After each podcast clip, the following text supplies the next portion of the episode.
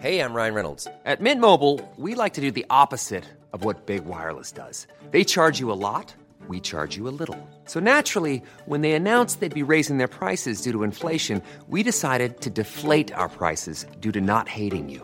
That's right. We're cutting the price of Mint Unlimited from $30 a month to just $15 a month. Give it a try at mintmobile.com slash switch. $45 upfront for three months plus taxes and fees. Promo rate for new customers for limited time. Unlimited more than 40 gigabytes per month. Slows. Full terms at mintmobile.com.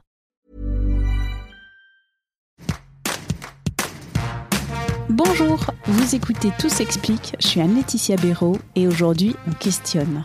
Quelle sexualité pour les personnes hypersensibles et les hauts potentiels intellectuels dits HPI Votre petit Donald, là, est un surdoué, un killer, une grosse tête.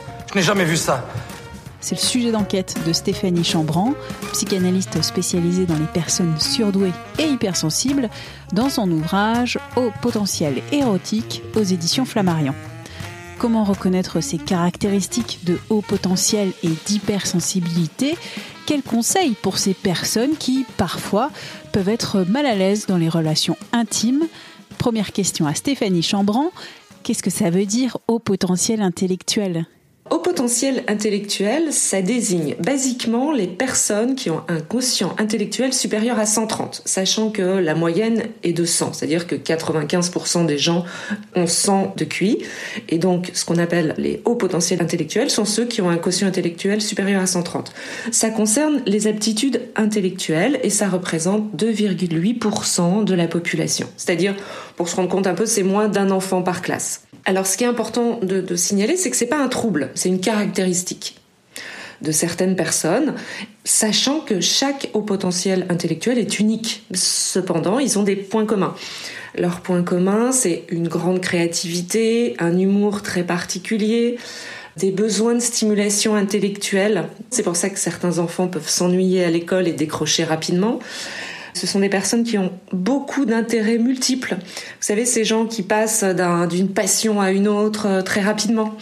C'est des gens qu'on appelle incasables. On n'arrive pas à les, à les définir parce qu'ils sautent d'un sujet à un autre.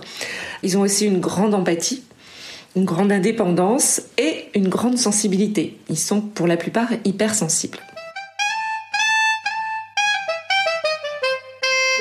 Qu'est-ce que sont les hypersensibles et quelle est la différence entre L'hypersensibilité, ça désigne des personnes qui ont une sensibilité plus forte que la moyenne.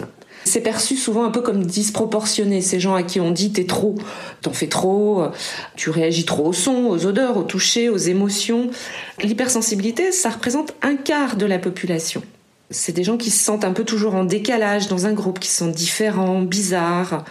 Ils perçoivent très finement les émotions des autres. Ils détectent les micro-signes sur le visage des gens. Souvent, ils ont une sensibilité artistique qui est très développée. Moi, je pense que les HPI sont tous hypersensibles, mais que les hypersensibles ne sont pas tous HPI. Ceci dit, moi, ce qui m'a intéressé dans mon livre, c'est l'hypersensibilité des HPI et l'hypersensibilité en général. Haut potentiel érotique. Qu'est-ce Oui. que ça veut dire?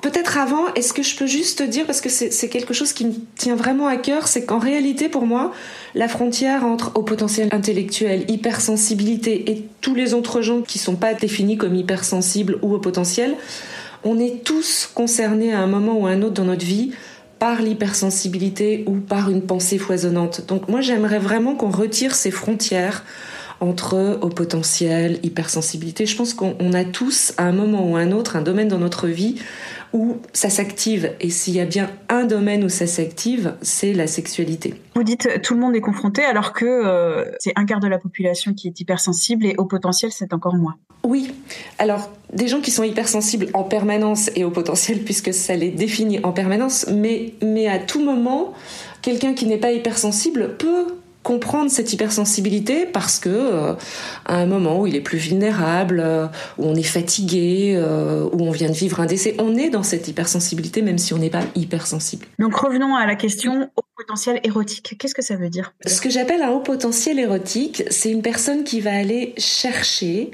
assumer et choyer sa sensibilité, son hypersensibilité justement, sa vulnérabilité, ainsi que celle de son partenaire. C'est quelqu'un qui va aller chercher ça dans son intimité et dans sa sexualité. Certainement plus facile pour un hypersensible, mais accessible à tous.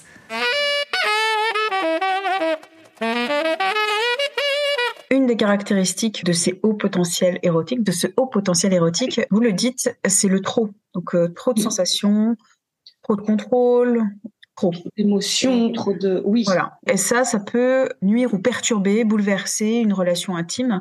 Quels sont les conseils que vous pourriez donner à ces personnes qui vivent trop? Le premier conseil hyper important, c'est de remplacer le trop par plus.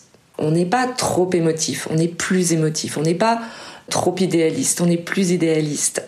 Ça résonne différemment.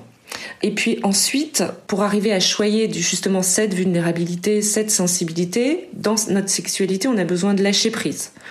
Alors c'est un grand mot, lâcher prise. On a tous envie, on se dit ok super, je lâche prise. Mais pour lâcher prise, il faut être en confiance avec soi-même. Et un des points, je trouve, dans la sexualité qui est peut-être le plus important, c'est le consentement. La première chose, c'est s'interroger sur pour savoir si on a réellement ce grand oui. Pour ça, il faut connaître son corps, faut connaître son esprit, connaître la société dans laquelle on vit, connaître euh, la famille dans laquelle on a grandi pour savoir un peu ce qui nous appartient et ce qui nous appartient pas vraiment dans nos envies sexuelles. Et ensuite, on peut se relier à l'autre. Alors après, si on veut aller plus loin, renouer avec la lenteur, se concentrer sur le moment présent. Peut-être se concentrer sur la jouissance du moment présent et pas sur l'orgasme à tout prix parce que pour moi, une relation sexuelle, c'est une création commune.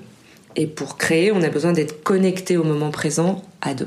Il faut que le trop devienne du plus. Sauf qu'on peut être agressé à un moment donné par euh, trop de sensations, trop d'émotions, ce serait bien se connaître et le lâcher prise qui permettrait euh, de vivre un moment euh, de plénitude, de bonheur, de jouissance.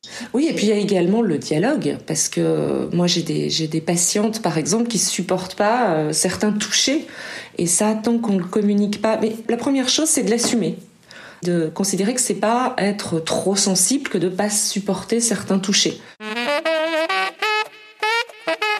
Vous avez dit un, mot qui est important et qu'on utilise régulièrement dans Tout s'explique, le mot consentement. Donc le consentement, c'est donner son accord plein et entier, éclairé, à euh, quelque chose, mais que ce soit euh, un contrat à la banque ou que ce soit une relation intime. Je trouve que c'est absolument primordial. Il devrait y avoir un consentement, mais à chaque moment. S'autoriser à renouveler son consentement en permanence, c'est-à-dire s'autoriser à dire non pour pouvoir euh, dire un grand oui. Alors ça, c'est quelque chose aussi euh, qui est très fréquent chez les hypersensibles et les HPI, c'est la peur de faire du mal à l'autre. Donc ça, c'est quelque chose qu'il faut lâcher. C'est pas grave si on fait de la peine à l'autre, on en parle après, mais, mais le non, c'est quelque chose de primordial pour que le oui soit, soit un vrai oui. Et ça, c'est un conseil qui s'adresse aux potentiels, aux hypersensibles et à tout le monde. C'est ça, comme la plupart voilà, de vos conseils. Ça s'adresse quand même à, à, tout le monde. Vous êtes intéressé par les sujets de haut potentiel intellectuel et les hypersensibles? Rendez-vous sur 20minutes.fr. Merci d'avoir écouté cet épisode de Tout s'explique, un podcast d'Anne-Laetitia Béraud pour 20 minutes. S'il vous a plu, n'hésitez pas à en parler autour de vous, à le partager sur les réseaux sociaux. Abonnez-vous gratuitement à Tout s'explique sur votre plateforme ou appli d'écoute préférée comme Apple Podcast ou Spotify pour nous écrire audio 20minutes.fr. À très vite!